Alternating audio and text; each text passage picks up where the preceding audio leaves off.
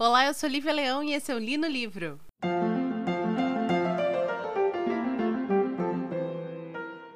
Pois bem, o livro de hoje é um livro de um autor que já é conhecido aqui pelo podcast, é um autor que eu particularmente gosto muito. Ele faz tudo muito bem. Ele escreve terror, ele escreve ficção científica, ele escreve romance, ele escreve fantasia. E o nome dele não é Stephen King. Olha só, o nome dele é Richard Matheson. Para quem não sabe, Richard Matheson é o cara que escreveu Eu Sou a Lenda, é o cara que escreveu o livro que deu origem à adaptação para o cinema do filme Em Algum Lugar no Passado. Ele escreveu Hell House, que tem aqui é, no podcast a resenha desse livro. E nós trazemos hoje aqui outros reinos também dele.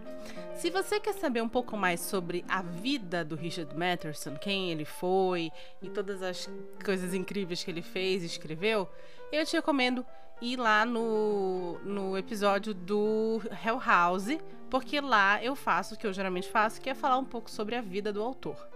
Como já tem esse episódio lá, onde já, já falo da vida dele, eu vou aqui direto para os finalmente, tá bom?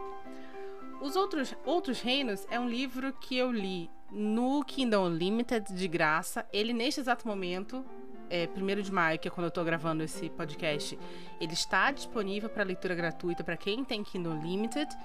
Você vai encontrar um link aqui na descrição desse episódio de para assinar o Kindle Unlimited e ler de graça lá o seu livro, tá bom? Assim como todo, tantos outros que você desejar. E sobre o que, que fala esse livro? Esse livro fala sobre o Alex White, que também tem a alcunha de Arthur, é, Arthur Black, que é um autor de ficção científica terror. E ele vai contar uma experiência que ele teve na vida supostamente real onde ele conhece um cara na Primeira Guerra Mundial, 1918, aos 18 anos. Ele se torna um grande amigo desse cara e quando esse cara falece durante um ataque nas trincheiras onde eles estavam, ele decide então ir até a cidade natal desse cara, que fica na, no norte da Inglaterra, e lá ele experimenta o contato com seres fantásticos, bruxas e fadas e etc. O que eu gostaria de realmente falar sobre esse livro é que de todos os livros que eu li do Richard Matheson, esse é o mais fraco, tá bom? Isso significa que ele é ruim? Não, ele é um livro meh. Hoje, hoje quando eu terminei de ler, o meu marido virou para mim e falou assim: "E aí, como é que ele é?" Eu falei: meh aquele livro tanto faz, né? Não, não, não acho que tomou quatro horas da minha vida, mas também não acho que acrescentou nada para minha vida. É um livro mel, é um livro muito rápido de se ler. Ele tem 300 e poucas páginas. Deixa eu ver exatamente quanto, quantas páginas ele tem. Olha, supostamente são 395 páginas, mas eu li assim, gente, em quatro horas. Foi muito rápida a minha leitura desse livro. Porque não é um livro que vai desafiar em sua narrativa o leitor. É um livro que ele tem uma narrativa bem linear, ele é dividido em três fases, né? Quando ele tá na infância dele, Primeira Guerra, depois, logo que ele chega nessa cidadezinha, e depois lá um contato que a gente vai conversar melhor na parte com spoiler.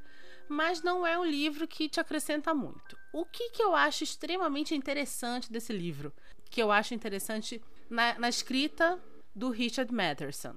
É um livro em que, primeiro, ele é contado em primeira pessoa. Logo, sabemos que a narradora em primeira pessoa é o narrador não confiável. Segundo, o narrador ele tem um alter ego que é um autor de fantasia, ficção científica e terror. E ele constantemente evoca esse alter ego escritor dele. Tanto que em vários momentos do livro ele fala, dá alguma frase, ele fala assim: Nossa, Arthur Black estaria é, orgulhoso de mim por usar esse tipo de construção.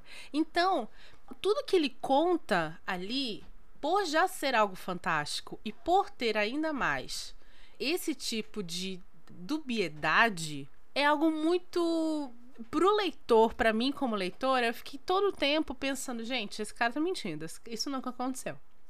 E eu acho isso muito legal dentro do livro. É o suficiente para eu falar que é um grande livro? Não. Eu acho que é mais e é engraçado que muita gente fala isso no Goodreads, que eu tava que eu fui colocar lá que eu tinha lido. é um livro que, para a produção anterior do Richard Matheson, é um livro bem meh, tá? É um livro que acho que o Richard Matheson fez um pouco antes de morrer, ele fez em 2011. Essa edição, que por mais que tenha sido um Kindle Unlimited, ele é, foi editado por uma editora, é da editora Bertrand e é de 2014, tá? Mas foi essa, essa edição que eu li. Mas a edição original nos Estados Unidos foi lançada em 2011. Exatamente. O Richard Madison, acabei de checar aqui, ele, ele morre em 2013, dois anos antes, dois anos depois de lançar esse livro. Então, um dos, um dos últimos livros da carreira dele.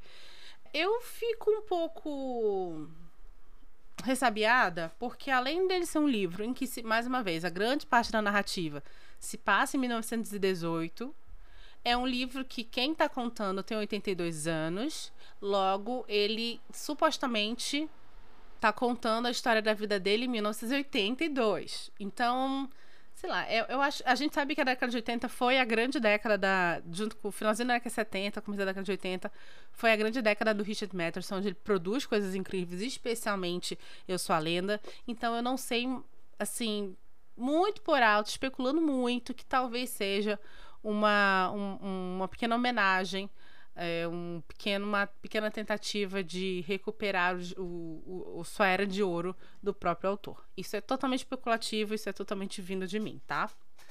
Mas enfim, é, para quem eu vou indicar este livro? Eu indico esse livro para quem gosta de jogar RPG e gosta de mais cenas de sexo, porque esse livro tem umas cenas de sexo totalmente desconexas, totalmente desconexas com a linguagem do livro. O personagem principal é um saco, eu acho ele um menino bem chatinho. Aí todo, todos os, os, seres mágicos ficam apaixonados por ele. A fada é apaixonada por ele. A bruxa quer dar para ele todo o tempo. É, é assim, sabe? E, mais uma vez, é uma narrativa que tem uma história com começo, meio e fim. Uma história até que bem rica em detalhes e reviravoltas. Mas nada que realmente vá tornar essa leitura enriquecedora. Existe no começo do livro, a, quando ele conta a história da vida dele, de por que ele se alistou, porque ele tinha um pai que era da Marinha Americana e ele era um pai muito escroto, super abusivo, então ele vai fugindo do pai. Ele ainda faz durante o resto da narrativa evocações desse personagem do pai, como esse relacionamento doente que ele teve com o pai influencia algumas atitudes e decisões dele, mas isso é esquecido no meio do livro. Então, também não, não, não, acrescenta nada. É isso, gente. É um livro ruim? Não, é um livro esquecível. É um livro que daqui a duas semanas eu nem vou lembrar. Aliás, é aquele típico livro que se eu tivesse ele aqui em. que acontece muito, por sinal, tá? Em versão física, daqui a dois anos eu ia fazer uma limpa na minha estante e ia falar assim, ué, que livro é esse? Não lembro de ter lido, entendeu? É isso. Ainda assim, é Richard Madison, então, a narrativa é muito boa, é um livro bem escrito, mas é isso. Se você realmente quer um livro muito bom sobre fada, sobre é, folclore inglês, aí eu vou te indicar A Criança Roubada do Kit Donahue. Esse sim é um livro fantástico que, com, que fala sobre changelings e conta a história de uma criança que foi roubada e torna-se uma changeling para uma outra criança. Esse livro é fantástico. Ele também tem na Amazon, tá? É, mas é isso. Se você gosta muito de fadas, eu vou te recomendar muito mais esse, A Criança Roubada, do que outros reinos. Enfim, vamos agora para a parte de spoilers, mas antes um recadinho dos nossos patrocinadores. Oi, tá gostando do episódio, mas não quer tomar spoiler? Sem problema. Compartilhe esse episódio com seus amigos. Estamos nos principais agregadores de podcast. Quer ajudar o programa? É só clicar no link da Amazon e comprar esse livro ou qualquer outro através desse link. Não tem custo nenhum a mais para você. E agora, spoilers. Então, que vamos que vamos. Muito bem. A história vai começar com esse rapaz, o Alex White, contando sobre o seu alter ego, é, Arthur Black, escritor. Ele vai contar um pouco da infância dele, que foi uma, história, uma infância muito, muito triste, muito sofrida, porque o pai era um almirante, coronel, sei lá como é, da marinha, super alta patente. E ele era um completo escroto que aterrorizava esse cara, o, a, a irmã dele e a mãe. Quando ele tá na idade de alistamento durante a Primeira Guerra Mundial, ele então resolve se alistar no exército, contrariando as ordens do pai. Porque o pai queria que ele se alistasse na marinha e meio que ia dar um jeito lá dele não precisar realmente para a guerra. Ele nega isso e vai para a guerra é, antes, um pouco antes dessa, dessa decisão dele, a mãe e a irmã falecem. Então é só ele e o pai. Não tem mais ninguém na, no, na família. Ele vai, ele conhece um cara chamado Harold, tornam-se grandes amigos. Esse Harold vai sofrer um. Acho que uma bomba explode, cai uma bomba na trincheira deles. Eles são machu... eles se machucam. O Harold morre nesse ataque e o Alex fica com estilhaços permanentes na, na bacia. Um pouco antes de morrer, o Harold fala para ele: Olha, eu tenho uma pepita de ouro, eu tô te dando essa pepita e, por favor, leve-a até a minha cidade no norte da Inglaterra. Mas cuidado, nunca vá para o meio e, e morre sem completar. Ele faz exatamente o que Harold pede pega a pepita de ouro, que é uma pepita gigantesca, leva lá para a Inglaterra e decide então é, vender esta pepita e comprar um chalezinho no meio da floresta, fugindo do pai. Esse é meio que a, a, a, o objetivo dele com esse dinheiro. Ficar lá no, no interiorzinho da Inglaterra, bem longe do pai dele.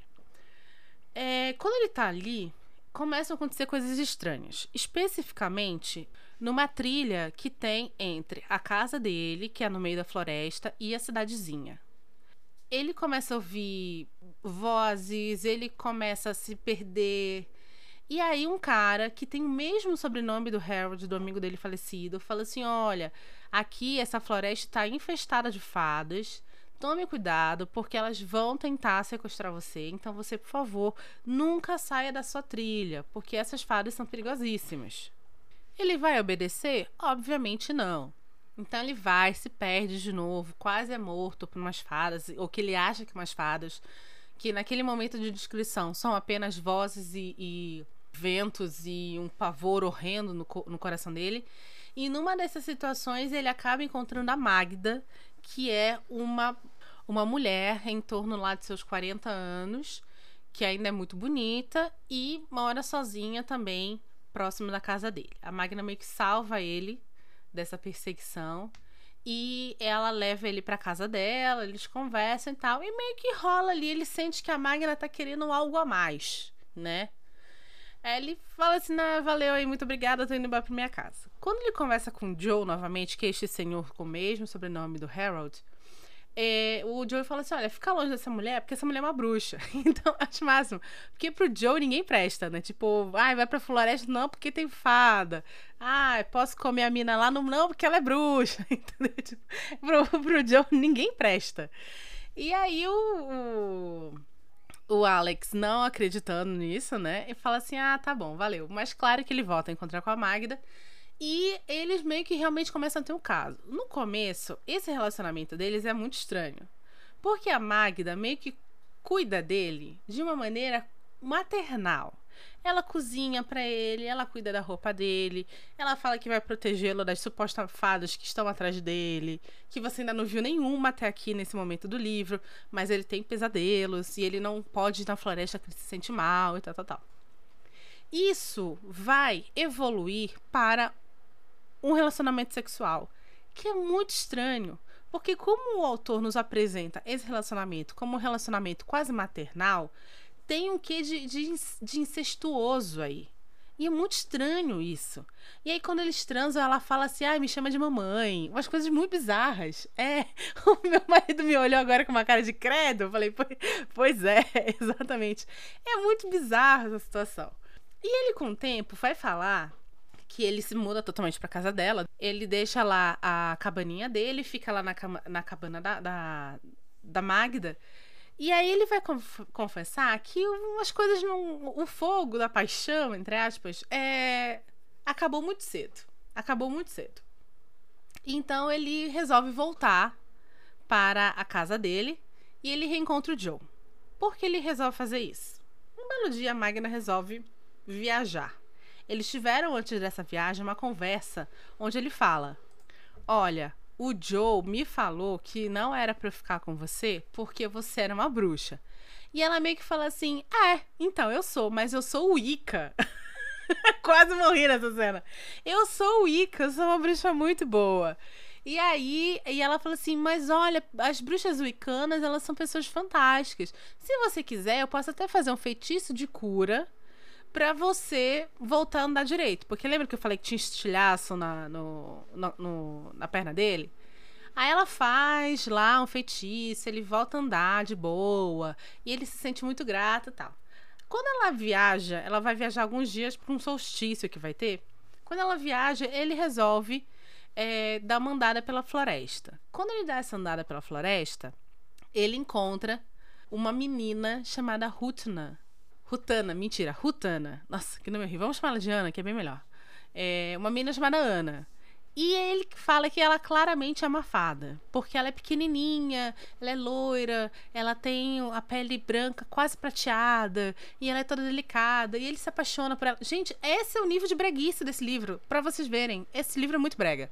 E aí, nisso, ele se apaixona perdidamente por ela, e ela por ele. E ele fala assim: Ah, eu tenho que voltar, porque a Magna tá voltando. Ela fala assim: Ah, não, você está com aquela bruxa horrenda. Ele, não, mas ela me trata bem. Ela, o oh, meu amor, vai com. Mas é um saco, é um saco. Aí ele volta pra casa da Magda. A Magna, como boa mulher, sente cheiro de outra de longe e fala assim: Hum. Você tem alguma coisa para me contar? E aí ele, obviamente, conta e ela põe ele para fora de casa. Então é por isso que ele volta para casa dele. Quando ele volta para casa dele, ele tem, ele é atormentado por assombrações horrendas e pesadelos piores ainda. Aí então ele desiste, volta para casa da Magda. A Magda fala que tá grávida dele. E ele fala assim: Ah, é isso, vou ter que ficar aqui. Mas eu, eu estou apaixonadíssimo pela, pela Ana. E agora? Mas eu nunca mais vou ver a Ana. Porque tanto a Magda quanto o Joe falam assim: Olha, tu não sabe quem a Ana é.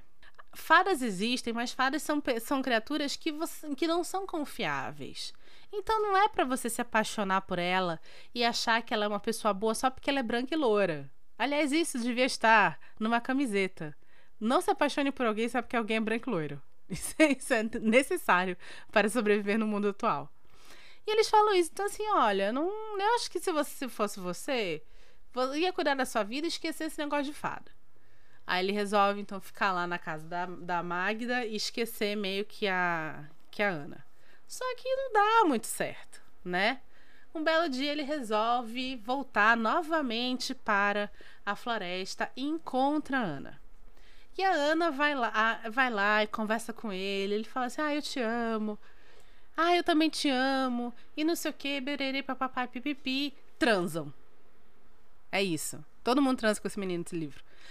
Aí transam. Aí ela fala assim: Ah, você tem que conhecer meu, meu, meu, meu irmão, porque meu meu irmão, ele te odeia, porque ele odeia todos os humanos.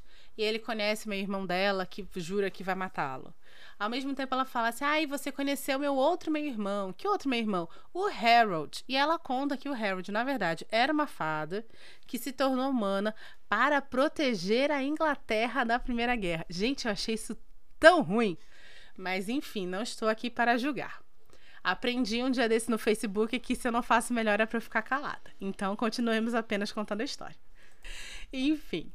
Aí ele volta pra casa da Magna e fala assim: Olha, Magna, eu, tenho, eu tô te deixando porque eu realmente reencontrei a Ana, eu quero ficar com ela, me apaixonei por ela. A Magna fica possessa, pega uma, uma espada e tenta decapitar ele. E aí ele. Só que antes dele ir pra, pra casa da Magda, a, a Ana falou assim: Olha, toma esse, essa, esse pó aqui que se é como ela é uma bruxa muito má, se você tem, se ela tentar fazer alguma coisa com você, você joga esse pó na cara dela que ela vai ficar cega e você consegue sair de lá. E é foda, né? Ele, ele chega a falar sobre isso um pouco meio por cima. Ele fala assim: porra, a menina engravidou de mim, é, cuidou de mim, lav... cozinhou para mim, lavou minha roupa e eu vou deixar ela cega. Mas é exatamente o que acontece. A Magna tenta decapitá-lo, confessa antes que abortou o filho que estava esperando dele isso é muito bizarro, porque era uma menina e ela não queria uma menina, ela queria um menino, porque se ela tivesse um menino, ela poderia ter um filho para transar com ela quando ela quisesse. Gente, é esse nível. E aí, nisso, ele vai e, e joga o pó na cara da Ana. A Ana fica cega ele, ó. Pernas para que te quero lá pro mundo das fadas. E aí, enfim. Aí a terceira fase desse livro.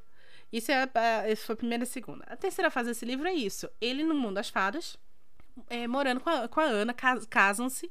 Ele tem que tomar uma poção para ficar diminuto, porque todos eles têm no máximo um metro de altura e ele tem 1,90. Então ele fica diminuto. É, pode então transar com a Ana quando quiser. E aí você me pergunta, pô, mas a primeira vez que eles transaram, ele. O que, que aconteceu? Ela ficou grande, só que ela não pode ficar grande durante muito tempo. Aí é contado para ele que o amigo dele, que era uma fada, passou pelo mesmo processo, só que inverso. Ele toma uma poção para ficar é, grande. E é a vida deles idílica e de amor perfeito dentro do, do mundo das fadas, com a exceção do irmão dela, lá do meu irmão dela, que tenta matá-lo durante vários momentos. E aí primeiro se transforma num basilisco, e depois se junta com a Magda, que virou um grifo, e depois, sei lá o que, tenta. É, se torna uma, um, um, monstro do lago e tenta puxá-lo. Enfim, é, são várias tentativas de assassinato, mas fora isso, tá tudo incrível. Tirando as tentativas de assassinato, a vida tá maravilhosa. E numa dessas tentativas de assassinato, ele quase mata a irmã dele, né? O, o, o, o meu irmão da Ana quase mata a Ana, que está grávida. Então, por causa disso, ele é punido e preso. Quando a criança nasce, ele ganha um indulto e pode ir ver o batizado, sei lá, a festa de, de, de nascimento da criança. É, e aí ele ganha o indulto e, e, e, aparece lá. E aí todo mundo acha que esse meu irmão da Ana meio que resolveu fazer as pazes com o Alex, porque, né, ficou preso um tempo, percebeu que fez merda e tal. Quando ele se aproxima do Alex e, e dá, estende a mão, o Alex fica todo feliz, estende a mão também. Ele agarra a mão do Alex, pega o mesmo pó que ele jogou na cara da, da Magda e taca na cara do, do, do, do Alex, deixando o Alex então cego. Daí pra frente é só o Alex recuperando a visão. Ele passa meses, acho que um ano, para recuperar a visão, porque os poderes das fadas ajudam ele a fazer isso. É, ele, elas conseguem até retirar, retirar o olho dele para lavar num, num guento lá tal. E ele volta a enxergar. Quando ele volta a enxergar, a primeira coisa que a Ana fala é: Ah, eu te amo, mas você vai ter que ir embora. Então é revelado que no período em que ele que ele estava cego, não se sabe se pelas quantidades de magia de regeneração que fizeram nele e tal, ele voltou a crescer e ele não tem como passar novamente pelo processo de encolhimento. Então ele precisa ir embora. Ele então vai embora, volta para os Estados Unidos, só que dessa vez ele resolve não procurar o pai, ele resolve ir para Nova York, uma coisa assim. E ele resolve escrever um livro chamado Meia-Noite, baseado na vida dele lá com os as fadas. Esse livro vira um grande sucesso e o editor dele pede para ele escrever outros livros, só que aumentando ou dando ênfase à parte mais dark, mais violenta. E então ele desenvolve uma série chamada Meia-Noite, que é uma série de terror fantástico, uma coisa assim. E aí ele assume o nome de Arthur Black para escrever esta, esta série. Um belo dia, ele andando por Nova York, ele encontra, passa na frente de, de um antiquário e vê uma estátua do pai fada da Ana, né? Porque ele convive lá com, com a família da Ana tal, e o pai dela gosta muito dele e tal. Ele compra essa, essa estátua e tenta entrar em contato através de, uma, de um feitiço de clarividência com ele através dessa estátua. Ele responde, ele consegue comunicar. E ele pergunta como é que tá todo mundo. Aí ele fala assim: olha, o, o, o meu irmão da Ana morreu. Ele foi tentar atacar um, um caçador. Se, se, é, se, tomou a forma de um lobo, foi tentar matar esse caçador e ele foi assassinado por esse caçador. A Ana, quando você, fale, você foi embora, faleceu de coração partido. Mas a tua, tua filha tá bem. E meio que assim que acaba o livro. Ele fala que nunca mais conseguiu casar, porque o grande amor da vida dele era a Ana. E é isso. Tá feliz que a, vida, a filha dele tá bem cuidada e é isso. Não tem muito pra onde correr. Então, assim, gente, é o que eu falei. É um livro meh, porque é um livro que, por mais que tenha muitas coisas acontecendo e seja dividido em três partes ali, que cada parte é dedicada a uma, uma, uma situação, por mais que seja um livro bem escrito, é um livro que, que a história não, não vai para canto nenhum. É, um, é, um, é uma história que tem um tom quase infantil, porém tem muita cena de sexo. Então, assim, é, você não sabe. Me, me, me parece isso, assim. É um conto infantil, um fairy tale infantil com cena de sexo. Então eu não posso dar para uma criança ler, ao mesmo tempo que eu, como adulta, achei chato. Então é isso. É, infelizmente foi um pequeno, uma pequena decepção comparado às outras coisas que o Richard Madison já, já entregou, e especialmente Eu Sou a Lenda e Em Algum Lugar do Passado, que eu acho os dois melhores dele que eu li até hoje. E é isso. Mais uma vez, quer um livro muito bom de fada, pega a criança roubada. Gosta de um, uma putariazinha com um pouco mais de classe, compra este livro. É melhor que comprar, sei lá, 365 dias. Mas enfim, é isso. É, se você gostou desse episódio, compartilhe com seus amigos. É, se você ainda assim quer ler esse livro, compra aqui embaixo. Ou, ou compra o Criança, Criança Roubada através do meu link aqui da Amazon, que você vai encontrar na descrição desse episódio. E é isso. Meu nome é Lívia Leão e esse foi o Li no Livro.